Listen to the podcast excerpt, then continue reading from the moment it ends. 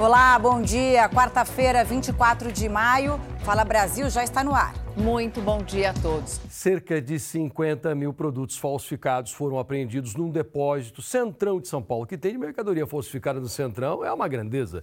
Foram encontrados diversos calçados, acessórios para celulares falsificados. Segundo a polícia, os produtos seriam usados para abastecer os comércios da região, principalmente comércios da região central. O depósito foi descoberto durante investigações da Polícia Civil. Os responsáveis pelo depósito vão ser ouvidos na delegacia. Ainda é um mistério, mas eu estava agora há pouco conversando com investigadores que dizem que estão bem perto de esclarecer um crime. Aconteceu na madrugada, estou recebendo uma informação aqui agora. É uma reportagem atualizada daquele advogado que foi morto a tiros. A polícia já descobriu que ele atendia alguns clientes do crime organizado. E agora a grande desconfiança é que ele não defendia apenas esses clientes na justiça. Pode ser que ele praticava crimes junto com esses clientes e que acabou desagradando um deles, pelo menos. Reportagem na tela, vamos ver. O selo da Ordem dos Advogados do Brasil no para-brisa do carro indica que os criminosos sabiam qual era a profissão da vítima. Foram tantos disparos que até uma moto estacionada ao lado do carro do advogado foi atingida pelos tiros. O assassinato aconteceu nesta rua sem saída, na zona leste de São Paulo. Segundo testemunhas, o advogado conversava com uma mulher do lado de fora do carro quando dois criminosos chegaram em uma moto, já atirando. Os próprios moradores daqui da rua acionaram a polícia militar e o resgate do SAMU. O advogado chegou a ser socorrido e encaminhado para um hospital da região, mas não resistiu aos ferimentos. Já a mulher conseguiu escapar ilesa, fugindo por essa viela. A polícia trabalha com duas principais linhas de investigação: execução ou latrocínio, que é o roubo seguido de morte. Apesar do carro avaliado em 300 mil reais não ter sido levado pelos criminosos. Vamos ter uma conversa de mulher para mulher aqui, né? Até porque somos maioria. Nós para vocês. Bom, você que está pensando em fazer uma cirurgia plástica, seja pelo motivo que for, Tome muito cuidado na hora de escolher o cirurgião. Entre os pacientes de cirurgia plástica, mais de 85% são mulheres e os erros relacionados a essas cirurgias não param de crescer. Muitas depois acabam tendo que conviver o resto da vida com o pesadelo das sequelas da cirurgia. A sensação de já não estar bem com o próprio corpo e depois de uma cirurgia plástica perceber que a situação só piorou é de frustração. Esta paciente perdeu uma das auréolas depois de uma operação para colocar próteses e reposicionar as mamas, feita pelo Dr. Alexandre Barbosa. Ela reclama de falta de assistência no pós-operatório. Ele falou para mim que meu peito ia regenerar, o bico do meu peito ia regenerar. Só que o bico do meu peito não tinha como regenerar porque ele caiu. Nós entramos em contato com o médico Alexandre Barbosa, mas não tivemos retorno. Esse não é um caso isolado. Muitas pessoas sofrem depois de cirurgias e tratamentos mal sucedidos. Karen representa 350 mulheres. Ela trabalha em uma ONG em São Paulo que dá apoio psicológico e jurídico a vítimas de cirurgias plásticas. Em dois anos, de lá para cá, aumentou muito é, as denúncias e os processos de médico. É muito médico que opera sem registro não é apenas uma sensação. Segundo os últimos dados do Tribunal de Justiça de São Paulo, houve um aumento no número de processos por erro médico de 7,5% de 2021 para 2022. Em um ano, o Conselho Nacional de Justiça registrou cerca de 35 mil novos processos por erro médico. Ou seja, em média, quatro casos desse tipo vão parar na justiça por hora em todo o país. Em Alagoas, um grupo de pacientes denuncia o cirurgião plástico Felipe Mendonça. Eu fui atrás só de dar uma melhorada na silhueta e ele assim indicou uma cirurgia tão evasiva, assim, uma coisa tão grande para uma coisa que eu nem necessitava. Valquíria fez a abdominoplastia e alega que depois do procedimento não consegue mais deitar de bruços. Falta pele na região, a cicatriz ficou aumentada e ela sente dores a sensação que eu tenho é como se fosse rasgar, a pele fosse romper. Ela e outras 32 pacientes são representadas por esta advogada. Todas elas tiveram infecção hospitalar, todas elas relatam que não tiveram informações quanto aos riscos pertinentes da cirurgia e estão insatisfeitas com o resultado. Lara é uma das pacientes. Ela conta que estava decidida a fazer uma lipoaspiração, mas saiu do consultório convencida a realizar uma abdominoplastia. Segundo a empresária, o próprio cirurgião plástico indicou o procedimento. Os problemas começaram logo depois da cirurgia. Lara conta que não conseguia marcar o retorno mesmo com pontos inflamados. Segundo ela, um buraco se formou na região da cicatriz. A inflamação se agravou e a empresária precisou passar por outra operação às pressas. Eu pude sentir cada agulhada da sutura que foi feita em mim. É, eu lembro que eu segurei na, na maca e reclamei que eu estava sentindo dor. E ele falou, e ele prontamente me respondeu: Mas não era o que você queria, você não estava ansiosa para isso. O advogado do Felipe Mendonça afirma que ainda não tem nenhuma sentença contra o médico e que em todas as cirurgias existem riscos de erros. Tanto é que cada paciente recebeu um termo de consentimento livre e esclarecido que informa essa possibilidade de risco, já que há relatos na literatura médica. Para a advogada das vítimas, é importante que toda pessoa que passou por um erro médico acione a justiça. Façam um boletim de ocorrência contando o que aconteceu e ingressem tanto criminalmente como civilmente. Acabou, eu paguei para ficar deformado. A polícia tenta desvendar um mistério porque uma mulher fez aniversário, ganhou flores, ganhou bombons, chocolates de um remetente anônimo, né? Um presente, aparentemente. É, e logo depois de comer o doce, ela morreu. A família tenta é, entender o que aconteceu, foi pega de surpresa. A suspeita da polícia é de envenenamento. Era para ser um dia de comemoração com flores e chocolate. Linda Si recebeu como presente de aniversário a encomenda de um admirador secreto. Mas a cuidadora de idosos, que tinha acabado de completar 54 anos, morreu minutos depois de comer o doce. A suspeita: envenenamento. Das substâncias que a gente foi encontrado no chocolate, das situações que aparentemente houve é, com ela, em questão da baba, em questões das torções, do mal-estar rápido, né? Os presentes foram entregues por um motoboy em Vila Isabel, na zona norte do Rio. Logo depois, Linda Si foi para o salão se arrumar. Lá decidiu comer o chocolate depois de pensar que foi enviado pelo ex-marido. Já na rua, começou a passar mal. O caso é investigado pela delegacia de Vila Isabel. O corpo de Lindaci passou por exames no Instituto Médico Legal e o conteúdo retirado do estômago foi encaminhado para análise. O que sobrou do chocolate foi apreendido e também vai passar por uma perícia. Os investigadores agora buscam identificar o motoboy. Ele é considerado peça-chave para desvendar o crime. Os agentes também querem saber a origem do chocolate e das flores. A família não sabe quem pode ter envenenado Lindaci. Mesmo assim, entregou tudo o que encontrou no celular da vítima para a polícia. Agora, os familiares esperam que o mistério seja solucionado o mais breve possível. Atenção para o golpe do amor. Criminosos se passam por outras pessoas em aplicativos de relacionamentos para sequestrar as vítimas. A polícia está nas ruas de São Paulo para prender os suspeitos. A gente vai ao vivo com o Rafael Ferraz, que acompanha essa operação. Rafael, bom dia para você. É aquela coisa, né? Golpe antigo, mas muita gente cai ainda. Alguém já foi preso hoje?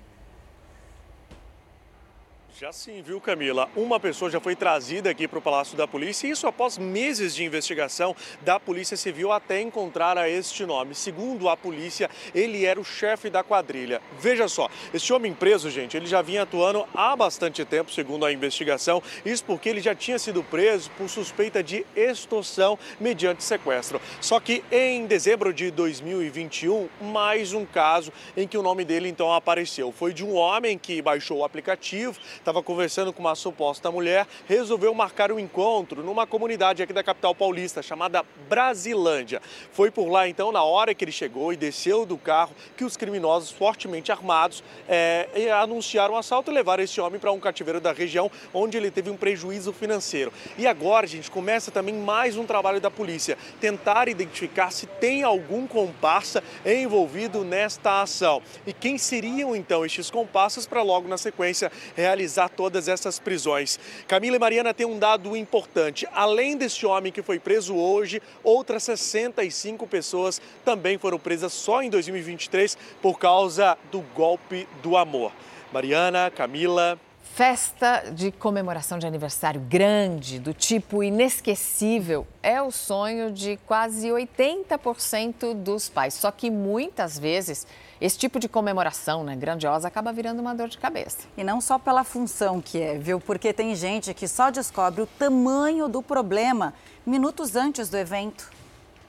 A mesa do bolo foi feita no improviso e no desespero. Ao contrário do que se espera, foi por um motivo bem ruim que o aniversário de um ano do filho da Juana acabou sendo inesquecível. 40 minutos antes da festa, ela descobriu que o contrato da decoração nunca passou de um golpe. Eu morria de vergonha porque as pessoas chegavam e falavam assim: olha, aguarda só um minutinho que eu vou providenciar alguma coisa para vocês comerem. E a mesa do convidado não tinha nem toalha ainda. O caso aconteceu na capital paulista. Juana nunca mais viu o dinheiro investido, mas o maior prejuízo foi o emocional. Nós esperávamos simplesmente chegar, receber os convidados é, e comemorar. E ao invés disso, foi a festa inteira com a gente preocupado com alguma coisa.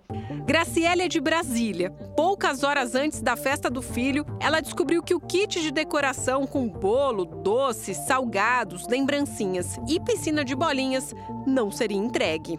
Eu não dormi, eu passei a, a, o restante de sábado, amanheci o dia chorando, sem saber o que fazer. Isso que a Graciela ainda foi precavida. Exigiu o contrato, pesquisou clientes e, mesmo assim, caiu no golpe. Em momento nenhum ela te deixa desconfiada, porque ela passa o endereço dela correto, ela fala que tem uma equipe, ela passa contato, referência. Então, assim, em todo momento ela deixa a pessoa segura. Talita é decoradora. Ela diz que os golpes nessa área são tão comuns que todos os finais de semana acaba socorrendo pessoas desesperadas atrás de kits de festa em cima da hora. De domingo eu tô, às vezes eu não, não tô por perto, mas pelo desespero da mãe, eu venho aqui na loja, pego um kitzinho e levo pro, pro cliente, para não deixar na mão. Esse é um mercado que movimenta todas as classes sociais porque envolve a realização de um sonho. Tanto que oito em cada dez pais se cobram para organizar uma festa de aniversário inesquecível para os filhos. Para isso, fazem renúncias e um grande planejamento financeiro. Para não correr o risco de colocar tudo a perder, uma das dicas é fazer exatamente o que nós estamos fazendo agora: visitar o estoque ou um ponto físico da empresa antes de fechar negócio. Quem tem um espaço físico, tem um CNPJ, tem realmente uma empresa de fato, ela jamais vai decepcionar o cliente. Dependendo da situação, além de crime contra o consumidor, há também o crime de estelionato. Em ambos os casos, a pessoa tem direito de receber o dinheiro de volta e ser indenizada. Fazer uma reclamação no PROCON, isso do ponto de vista civil, também fazer boletim de ocorrência, ir à delegacia fazer um boletim de ocorrência, tá? Para que isso já fique documentado. Nós entramos em contato com a fornecedora de Graciele. Por telefone, ela disse que deu o celular do filho dela como pagamento pela dívida. Ela está com o celular zerado do meu filho no valor de R$ 1.700. É mais do valor que ela me pagou. Graciele nega ter recebido qualquer aparelho como pagamento e diz que o constrangimento no dia da festa jamais será esquecido. Foi algo que me frustrou muito, porque eu planejei muito o aniversário de dois anos dele, eu queria que fosse perfeito. A maneira como uma boate na Espanha lidou com a vítima no caso do estupro provocado por Daniel Alves inspirou a criação de uma lei aqui em São Paulo que acaba de ser sancionada para proteger a vítima e até ajudar a identificar, né, em casos de eh, ameaça de estupro ou até de violência física, verbal. A gente vai falar agora com o William Leite. Eh, como é que vai funcionar exatamente essa lei? William, bom dia para você. Bom dia, Mariana. Bom dia a todos que acompanham Fala Brasil. A lei que é conhecida como Lei Não Se Cala, estabelece protocolos que devem ser seguidos em caso de violência contra a mulher, como, por exemplo, levar a vítima para um local seguro, preservar as imagens de câmeras de segurança da balada para que a polícia possa eh, resolver o caso, além da identificação do agressor. Essa casa noturna que eu estou aqui, por exemplo, já tem uma placa nos banheiros falando sobre a violência contra a mulher, alertando e deixando o número 180 a partir de agora, deve é, treinar os funcionários, como todas as casas noturnas de São Paulo que queiram o selo Não Se Cale. E a ideia é engajar as casas noturnas, os estabelecimentos e que as pessoas, os clientes, reconheçam esse engajamento e se sintam mais tranquilos na balada. A lei já vale a partir de hoje. Se vocês me dão licença, vou continuar nessa balada aqui por mais um tempo. E, ó, as casas noturnas precisam desse protocolo para garantir a segurança de quem vai visitar essas casas noturnas. Mariana e Camila. Obrigada, William. Vai ser muito bom as pessoas se sentirem, né? Sentirem que tem alguém a quem recorrer, né, Camila? O respaldo nessa hora ajuda muito, né? É, Principalmente agora. quem é vítima de violência. E falando de respaldo, tem uma empresa de pagamentos eletrônicos agora que está sendo acusada de ter encerrado as contas e bloqueado saldos, causando prejuízos a muitos comerciantes, muitos empresários. Para ter o dinheiro que é deles de volta, muitos precisam recorrer até à justiça. A Vanini tem uma loja de roupas em São Paulo. 90% das minhas vendas são feitas por meio de cartão de crédito. O problema é que a empresa que administra a maquininha de cartões que ela usa na loja bloqueou o dinheiro que ela recebeu das vendas. 35 mil reais que ela não pôde mexer. Ninguém conseguia me dizer o motivo eu me passando de atendente a, de atendente, a atendente. Me deram cinco dias úteis para responder, mas ninguém me dizia o motivo. O gerente sumiu. Não tinha e-mail, o e-mail voltava. A empresária desabafou na internet e marcou a empresa de pagamentos vários clientes reclamando que o saldo está bloqueado há 60 dias, a 90 dias, que já contrataram advogado, é, ajuizaram ação. Eu tinha várias despesas para arcar, despesas de impostos, funcionário, as despesas da loja. Não podia ficar 30, 60, 90 dias com o dinheiro bloqueado. Dois dias depois, a empresa responsável pela maquininha de cartões liberou o dinheiro. Já a confeiteira Michele não teve a mesma sorte. Há três anos, ela luta na justiça para receber os quase 6 mil reais das encomendas que preparou para os clientes na época. Em plena pandemia, na situação econômica do país da forma que estava, eu com os aulas desbloqueados sem poder usar. Procuramos a empresa, uma das maiores no ramo de maquininhas de cartões pelo Brasil. Em nota, disse que não identificou nenhum problema no sistema de pagamentos e que os bloqueios de saldo são justificados por regras previstas em contratos. A empresa disse ainda que, em geral, os bloqueios acontecem por suspeitas de fraudes e que orienta os clientes a entrarem em contato com o serviço de atendimento ao consumidor. A nossa equipe fez uma rápida busca pela internet. Nós digitamos o nome da empresa que administra esses pagamentos e encontramos centenas de reclamações. Os relatos são praticamente iguais, de quantias que foram bloqueadas de um dia para o outro sem nenhuma explicação. Este lojista escreveu: Bloquearam o saldo da minha conta na semana passada. Sete dias que está bloqueado, sem justificativa. Eu ligo lá e falam para aguardar. Um outro comerciante tem o caso ainda mais grave. Estou com o saldo bloqueado há seis meses. Só vivem dizendo que está em análise. Um terceiro desabafa. Ninguém resolve. Estou há horas no telefone, exausto. O que ele não pode, que infelizmente é o que aparentemente está acontecendo, ele retém o valor, não presta conta ao consumidor, demora um lapso temporal muito longo para efetuar essa devolução, gerando assim questões indenizatórias. Bloqueios indevidos ou não comunicados podem gerar processos contra a empresa. Cláusulas que você, num primeiro momento, entenda que sejam abusivas, elas podem ser contestadas. Você não tem condições de procurar um advogado? Vá até um juizado especial, busque auxílio jurídico no PROCON, para que você não fique nas mãos dessas empresas que ludibriam os consumidores. E atenção, boa notícia para você que está esperando a restituição do imposto de renda. A consulta ao primeiro lote será liberada hoje e o valor é recorde. A gente vai a Brasília com a Vanessa Lima. Vanessa, bom dia para você. Conta para gente os detalhes, né? Tanta gente esperando esse dinheiro.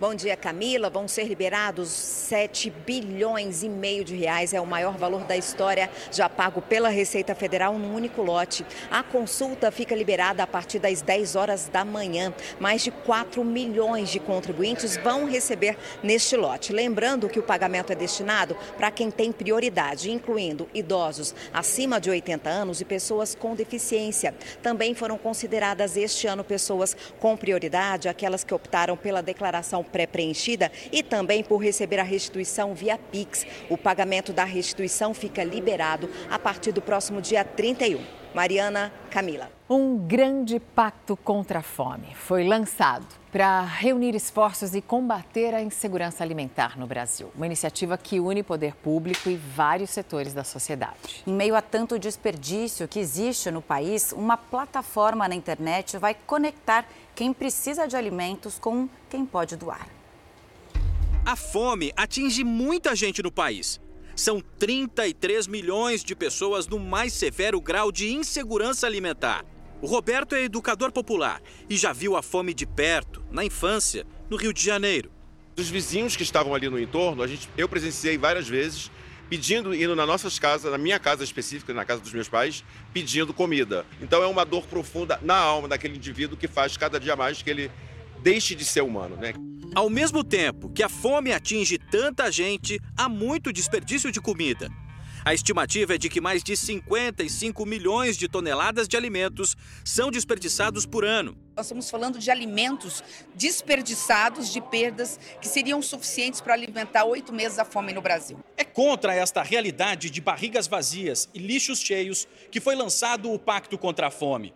O objetivo é claro e ambicioso: diminuir o desperdício, acabar com a fome até 2030 e oferecer condições para que todos os brasileiros estejam bem alimentados até 2040 é certeza de que a gente vai poder chegar no resultado. Quando você não põe só é, na mão das instituições, da, da sociedade civil, ou só da prefeitura, ou só do governo federal, ou só do Estado, quando você une todo mundo, aí é, é eu tenho certeza absoluta que a gente vai ter um resultado muito positivo em 2030 e daí para frente. E hoje a gente tem 107 restaurantes Bom Prato, até final do ano serão 132, são 135 mil refeições diárias, até o final do ano mais de 5 milhões, mas ainda assim a gente não consegue combater a fome, a gente não consegue extirpar esse mal. E observe, a gente está no estado mais rico do Brasil, pacto começou a ser idealizado durante a pandemia, com 40 cofundadores, voluntários,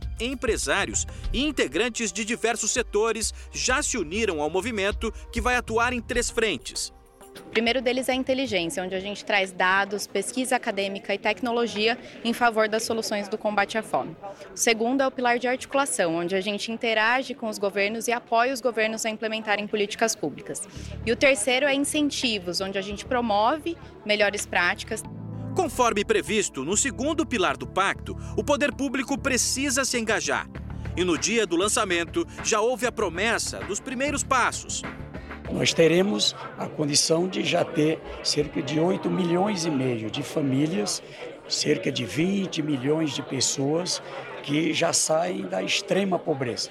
Passa a ter uma renda é, que permite a condição de alimentação na sua conta. O Pacto é um dos maiores movimentos dedicados ao combate à fome na história do país. Um site já está no ar e uma plataforma foi criada para conectar quem precisa receber alimentos e quem tem condições de doar. O Hub de Iniciativas, ele então é uma plataforma onde ele vai ter todas as iniciativas que atuam no combate à fome ou à redução do desperdício de alimentos cadastradas. Então a gente convida para que essas iniciativas venham para a plataforma, porque elas vão ter visibilidade de inclusive de parceiros. E a gente lança também hoje o Prêmio Pacto contra a Fome, em cooperação com a Unesco e com a FAO. Então, vale entrar no site pactocontrafome.org. Um projeto que conta com a participação de toda a sociedade brasileira. Muito obrigada, então. Não basta só dar uma cesta básica. Claro que é importante para quem está com fome hoje receber uma cesta básica é fundamental, mas a gente não pode viver dando cestas básicas. A gente tem que olhar para as questões estruturais desse problema e acabar com ele de uma vez. A cada quatro minutos, uma pessoa é assaltada nas ruas de São Paulo. A gente volta a falar com o Passaia. Passaia, Oi? não tem mais hora e nem lugar, clima de insegurança por aqui. Pois é, imagina só, Camila, cada quatro minutos uma pessoa roubada ou furtada, como você falou. E nós temos imagens aqui de criminosos agindo aqui em São Paulo. Reportagem importante agora na tela. Tem flagrante, põe no ar. A família para o carro e começa a descer. Três jovens andam pela rua. Um deles ataca a mulher que estava fora do veículo que resiste. Enquanto isso, os outros criminosos tentam entrar no carro pelo outro lado. Repare que na esquina um quarto assaltante aparece correndo. Um homem sai do carro com as mãos na cabeça e uma outra mulher é retirada à força do carro e jogada ao chão. O veículo vale mais de 100 mil reais. A família fez boletim de ocorrência, mas os criminosos não foram encontrados. A ação violenta assusta. Na mesma região de São Paulo, um homem que carrega uma mochila segue pela rua. De repente, uma moto vem no sentido contrário. O piloto diminui a velocidade e encosta. Parece tirar algo da jaqueta. Nesse momento, a vítima se assusta e vai para cima dele. Os dois começam a lutar. A motocicleta cai. Neste momento, a arma do ladrão dispara e o estudante é atingido. Mesmo baleado, ele pega algo no chão e corre desesperado. Já o assaltante sobe na moto e foge na direção oposta. O crime aconteceu durante a madrugada de hoje. A polícia tenta prender o atirador. O estudante está internado em um hospital da região. A identificação não deve ser fácil, já que o criminoso estava usando capacete. Quatro minutos. Esse é o tempo que leva para os criminosos fazerem uma nova vítima em São Paulo. Dados recentes mostram que só nos três primeiros meses desse ano foram quase 30 mil roubos e furtos em todo o estado. Nem sempre os roubos são violentos, mas traumatizam da mesma forma. Também na capital paulista, um criminoso para a moto, anuncia o assalto e faz uma única exigência: a aliança da vítima. Logo depois, ele sobe na moto e foge. A medida mais importante é que a Polícia Militar passe a fazer cada vez mais blitz, tendo como alvo motos, e especialmente aquelas onde há duas pessoas ocupando o veículo. Passou da hora disso começar a acontecer em São Paulo, é ou não é?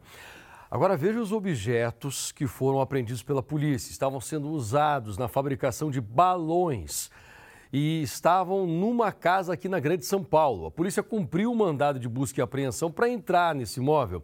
A operação batizada de Huracan tem o objetivo de prevenir incêndios ambientais. A casa fica na cidade de Guararema, na região metropolitana de São Paulo.